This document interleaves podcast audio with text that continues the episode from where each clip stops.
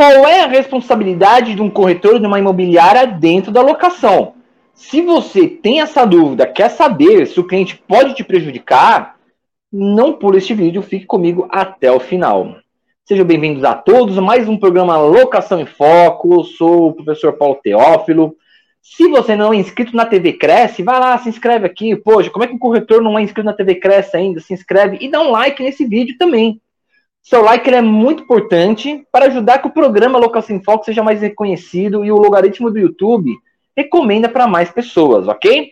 E se você também não me segue nas redes sociais, tá esperando o quê? Aqui, ó. Opa, tá aqui. Me segue lá no meu Instagram, arroba. Lá você pode me mandar perguntas se você precisar. E no YouTube, pode se inscrever também no meu canal do YouTube, que é o Teófilo Belcati. Eu tô sempre mandando vídeos semanais com conteúdo jurídico, ok? Bora pro vídeo? Vamos lá. Quero deixar uma coisa clara para vocês aqui. É difícil lidar com o cliente. Sim. É muito difícil lidar com o cliente. O cliente, principalmente quando é um cliente frustrado, ele sempre vai querer apontar um culpado de alguma coisa. Então a gente tem que ter muita cautela no trato com o cliente. E isso o corretor de imóveis tem que fazer com cautela. Por quê? Ele pode ser responsabilizado dentro de uma locação? Pode. Quer dizer, você ganhar pouco ainda toma um processo. Pois é, pode acontecer. É por isso que a gente tem que tomar o máximo de cuidado possível, tá? E esse vídeo aqui é para fazer você tomar cuidado. Vamos lá, vou te explicar situações nas quais você pode sofrer uma responsabilidade. Eu vou ter que ser um pouco prolixo, tá? Para explicar um pouco do código de, do código de defesa do consumidor, porque é ali que vai mostrar um pouco da sua responsabilidade, tá? Então, um pouquinho de paciência que eu vou explicar. Como você é um corretor de imóveis, isso serve para o médico, para o advogado, para o dentista, para qualquer profissional liberal. Então nós somos profissionais liberais, tá? O profissional liberal, ele tem a sua responsabilidade descrita no artigo 14, parágrafo 4 do Código de Defesa do Consumidor. Peraí, mas relação de locação não é relação de consumo. Não, mas só que a relação, muitas vezes, do cliente com você é. Então, a sua responsabilidade como profissional liberal já é prevista pelo Código de Defesa do Consumidor. E o que, que ele fala? Que, artigo 14, parágrafo 4 para quem quiser consultar, tá? Ele fala que o profissional liberal ele pode ser responsabilizado mediante culpa, avaliação de culpa. O que, que é culpa?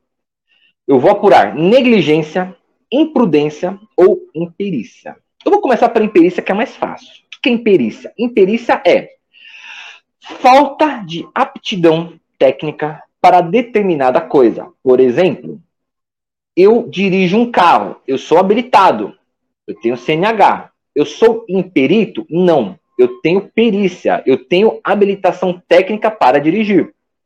Estou dirigindo sem CNH. Eu sou imperito? Sim. Por quê? Eu não tenho habilitação técnica para isso. Exemplo mais comum.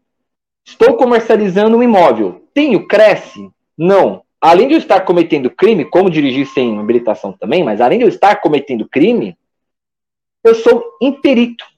Porque eu não tenho habilitação técnica para exercer uma transação imobiliária. Eu sou imperito. Eu posso ter algum conhecimento de prática, de ter estudado por conta, mas eu não tenho habilitação técnica, logo eu sou imperito. Se eu causar algum prejuízo para o cliente, ele pode me processar e aí eu vou entrar na modalidade culpa imperícia.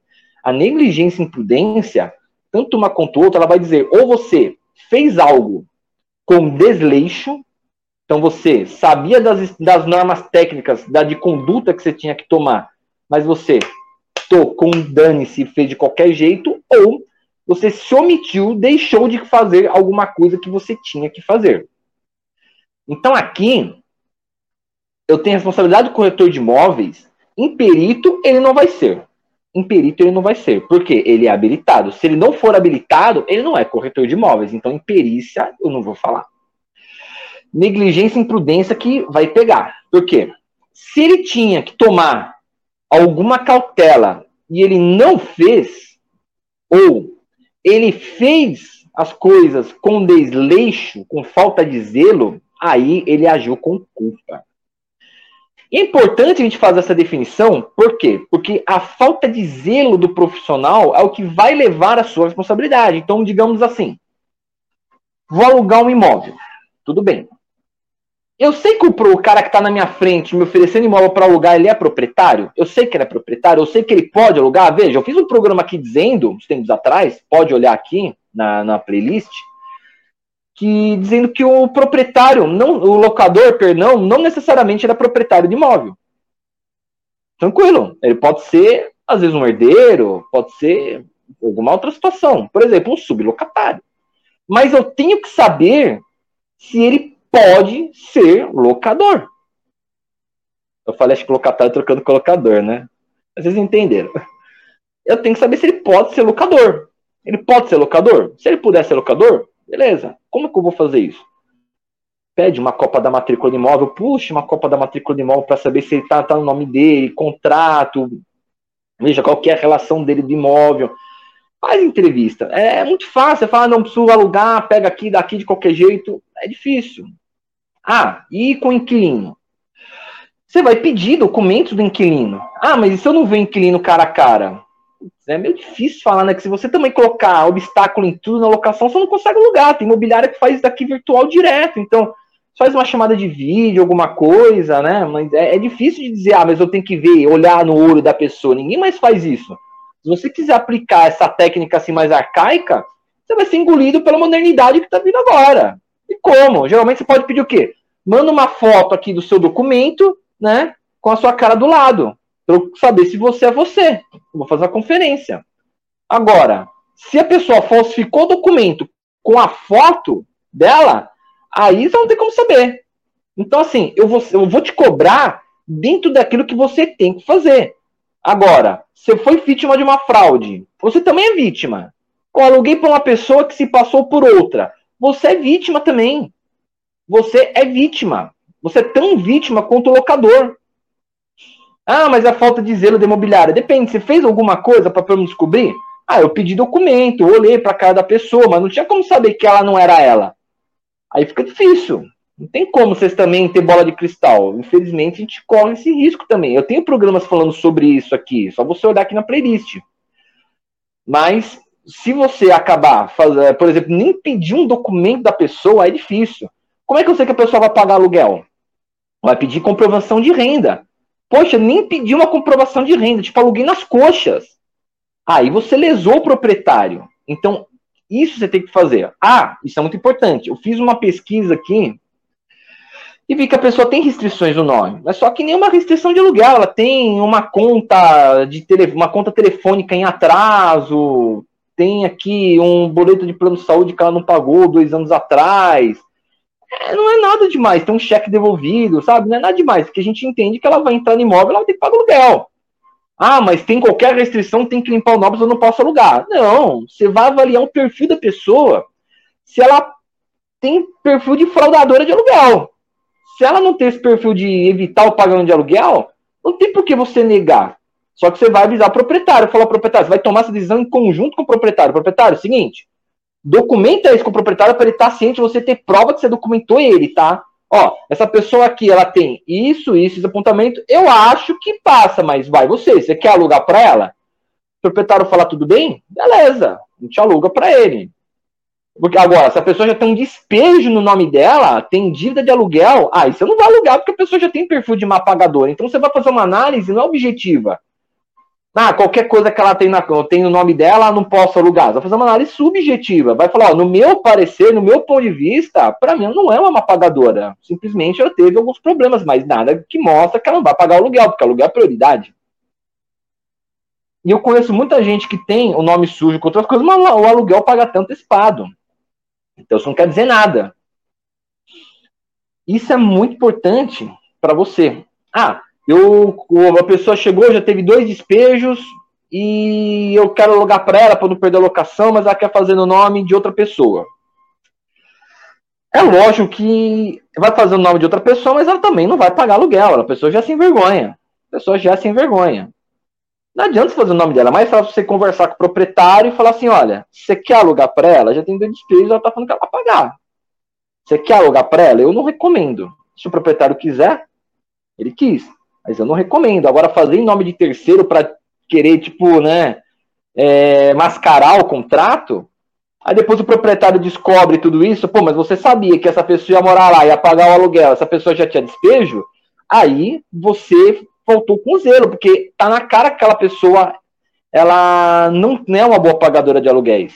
Então, assim, o que eu quero deixar claro para vocês é que a responsabilidade do corretor de imóveis ou da imobiliária, ela vai partir na falta de zelo, ou por ação ou por omissão. Ou você não tomou cuidado com as normas técnicas, ou você não fez nada. Poxa, eu que nem tá inadimplente, eu não tô, administro imóvel e não cobrei ele. Se você não cobrou ele, você tá errado. Ou então eu tenho que entrar com despejo, nem falei isso pro proprietário, eu tô aqui silente. Não, então, se você está administrando uma locação, você tem que tomar como se o imóvel fosse seu, você tem que cobrar o inquilino, tem que entrar com ação de despejo, tem que passar tudo isso pro proprietário, e, e, inclusive a transparência, a comunicação, falar ao proprietário, está acontecendo isso Cuidado com isso. Isso aqui é muito importante. Há também as situações que agora está sendo novo, que é um golpe, tá? Que as pessoas estão dando. Alguém hackeia o e-mail do proprietário, manda e-mail falando assim: olha, cuidado, hein? Eu quero que você faça o pagamento agora nesta conta. Tenha cuidado para você verificar se este e-mail é do proprietário mesmo. Porque pode ser uma fraude, as pessoas estão fazendo, você vai fazer o repasse do aluguel numa conta que não é de ninguém, você vai ter que depois reembolsar o proprietário do seu bolso. Então, cuidado com isso daqui. E se aconteceu com você, entre com boletim de ocorrência. Por quê? E mostre o e-mail. Nunca apague e-mails. Pelo amor de Deus, gente. Nós estamos em 2022. Se você apaga e-mails, você é louco. Nunca apague e-mails importantes. Porque, ah, eu não gosto de OTA minha caixa de entrada. Dane-se, compra armazenamento, cara. Não apague e-mails, por Deus do céu porque isso é importante. Depois você tem que mostrar para o delegado o e-mail. Para quê? Para ele rastrear o e-mail. Mostrar da onde que veio aquele e-mail. Ele consegue rastrear e descobrir qual foi a máquina. Até para mostrar se foi a máquina dentro da casa do proprietário. Se foi dentro da casa dele, aí é um problema dele. Deu para entender? Então, tome cuidado, porque a falta de zelo tem que ter zelo com tudo. Você está administrando patrimônio de, de terceiros. Infelizmente, você tem que ter zelo com tudo.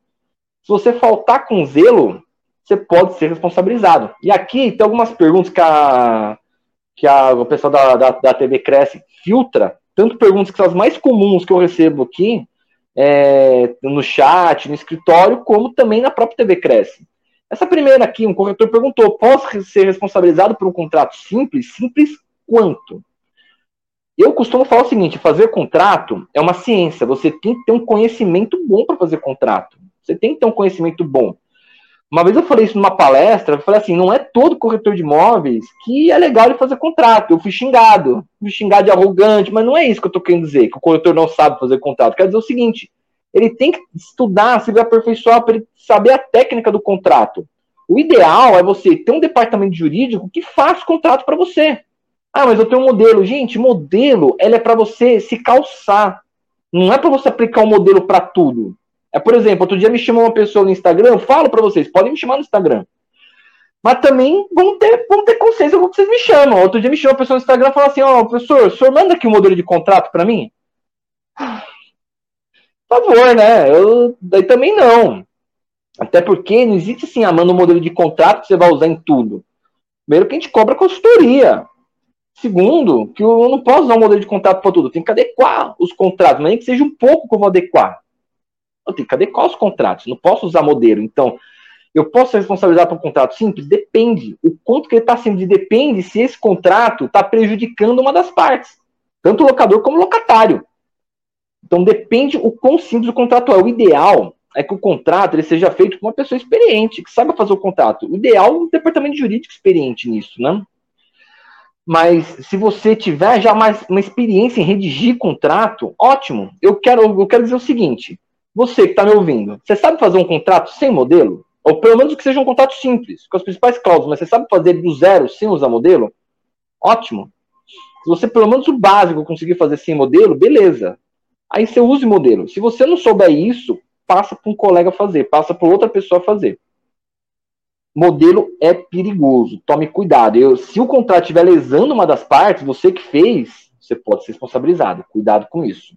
Fui vítima de fraude na locação. Posso ser responsabilizado? Eu acho que a situação que o colega está perguntando é justamente aquela que eu disse que a pessoa alugou imóvel se passando por terceiros e não era. Acredito que seja isso, foi vítima na locação. Veja, se você tomou cuidado, e mesmo assim, com todo o cuidado que você tomou, você foi lesado, não deu, não deu para evitar fraude, cara, você é tão vítima quanto a outra parte. Você é tão vítima contra, contra a outra parte que foi lesada. Cuidado, isso é muito perigoso, tá? A gente tem que tomar zelo. Agora, se eu tomei todas as medidas possíveis e mesmo assim eu fui lesado, pode acontecer. É uma arrogância eu vim aqui falar para você que, ah, não, se você tomar cuidado, você nunca vai ser lesado. Mentira, imagina!